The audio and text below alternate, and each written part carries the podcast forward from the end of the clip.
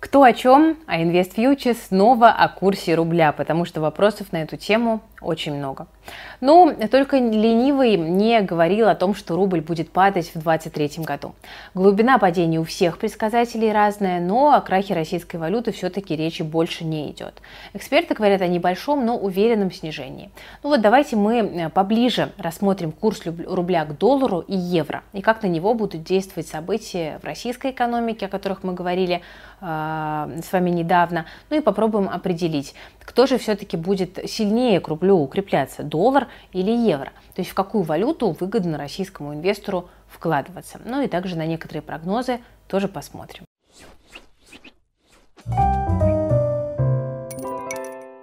Ну, смотрите, весь 22 год евро проигрывал доллару, тот укреплялся даже выше паритета, стоил дороже евро, что вообще очень нетипично.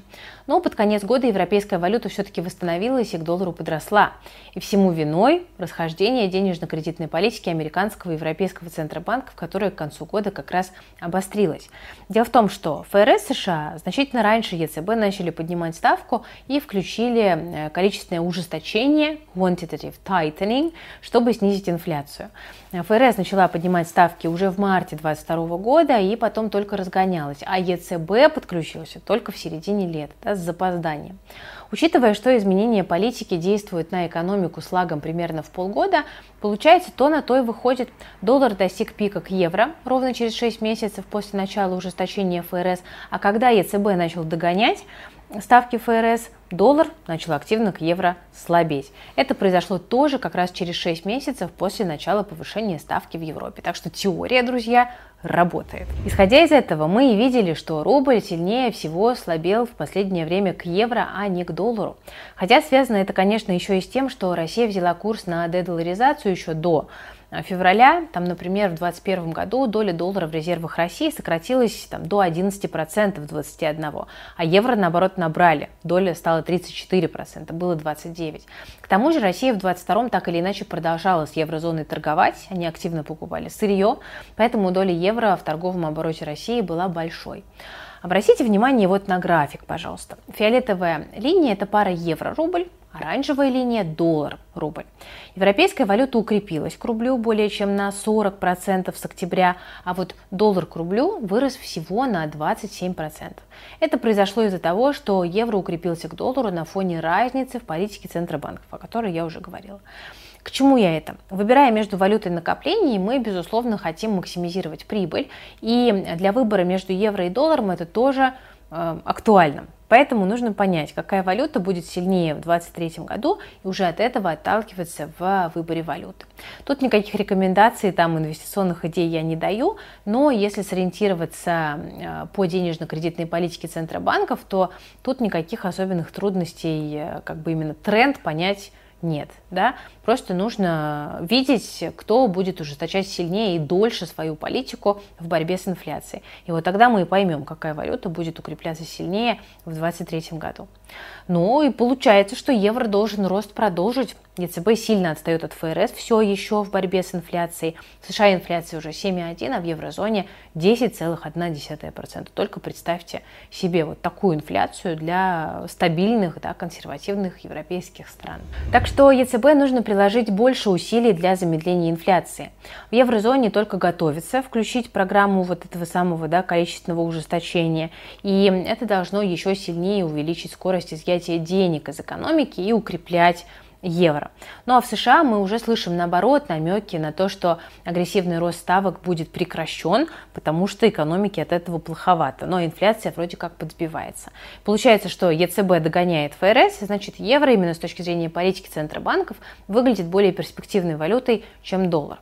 Ну а если учесть, что часть стран в Евросоюзе все еще торгуют с Россией, то рубль будет сильнее реагировать на укрепление евро, или даже более стремительно снижаться к евро, чем к доллару. Как минимум этого можно ожидать в первом полугодии 2023 года. Конечно, скажете вы, у евро есть больше рисков, чем у доллара. Да, Восток Европы напряжен из-за столкновения России и Украины. Плюс в Европе все еще энергетический кризис, и пусть снижение цен на энергоресурсы нас не обманывает. Более того, в зоне евро есть такие страны, как Италия, у которой есть огромные долги, там более 100% к ВВП. Так что рост процентных ставок, а он, скорее всего, продолжится, да, ну, ну, нужно же как-то сдерживать инфляцию, может увеличить нагрузку на Италию да, и на другие вот эти вот страны с теми же проблемами. Обеспечивать долги с такими высокими ставками станет дорого, и это может привести к долговому кризису. Так что здесь необходимо учитывать, конечно, все эти риски, когда мы в евро инвестируем, держать их в голове. Ну вот, друзья, я дала такое свое видение. Теперь давайте посмотрим, что говорят по этому поводу э, эксперты и какие конкретные уровни доллара и евро к рублю они указывают. Я сразу скажу, что конкретные уровни, конечно, в нашем мире, ну, это не очень э, надежная, скажем так, опора при принятии инвестиционных решений, потому что никто ничего не знает наверняка в нашем турбулентном мире. Но, тем не менее, друзья, мы так или иначе быстрее дойдем до цели, если у нас есть какой-то план. Да? Если у нас плана нет, то мы не дойдем до нее скорее вообще. Поэтому давайте посмотрим, что говорят аналитики. Базовый сценарий по рублю, боковик или незначительное ослабление не выше 75 рублей за доллар. Это прогноз э, от Freedom Finance. Э, Георгий Ващенко, глава аналитического департамента, вот такую оценку дает. В начале 2023 года доллар будет торговаться по 68,72, говорят аналитики Финама. Хотя в январе после новогодних праздников рубль вообще обычно укрепляется, да, но в целом на протяжении года рубль будет нестабильным, говорят в Финаме. Допускают рост до 80 за доллар и снижение до 65. Э, ну, если это и произойдет, то ближе к лету, скорее всего, говорят аналитики. Более оптимистичен в своих прогнозах э, главный аналитик Промсвязьбанка, который считает, что в начале 2023 года э, доллар можно ждать в районе 65, евро 69. За первый квартал рубль вообще может укрепиться к 62 за доллар. Но в целом в 2023 году все равно ожидается постепенное ослабление к 75-80 в конце года. За крепкий рубль к доллару в начале 2023 года высказался и начальник отдела анализа банков и денежного рынка Велес Капитала, который считает, что в начале 2023 года нас ждет 65 за доллар, 68 за евро, это нижние границы диапазонов, но тем не менее все равно в течение года ждут сползания уже в диапазон 70-80 по обеим валютам. А, в открытии э, нам говорят, что в следующем году мир не накроет очередной экономический катаклизм, и доллар будет стоить 72-75 рублей. Ну, давайте отметим, да, что большинство аналитиков ждут укрепления российской валюты в среднем к доллару к 67 в первом квартале 2023 года и постепенное ослабление в 2023 году до 76. С евро ситуация похожая, но в среднем аналитики считают, что в первом квартале евро ослабнет до 71 и под конец года э, пара вернется к 80. Мы не стали тут касаться ключевых экономических и геополитических факторов, которые влияют на российскую валюту, потому что о них я уже говорила неоднократно, уже, честно говоря, поднадоело. Но все-таки еще раз важно отметить, что огромную роль в стоимости рубля будут играть успехи России в переносе экспортных поставок с Запада на восток и в целом, а, конечно, стоимость энергоресурсов и остального сырья, который Россия продает за рубеж. Да, это ключевые факторы.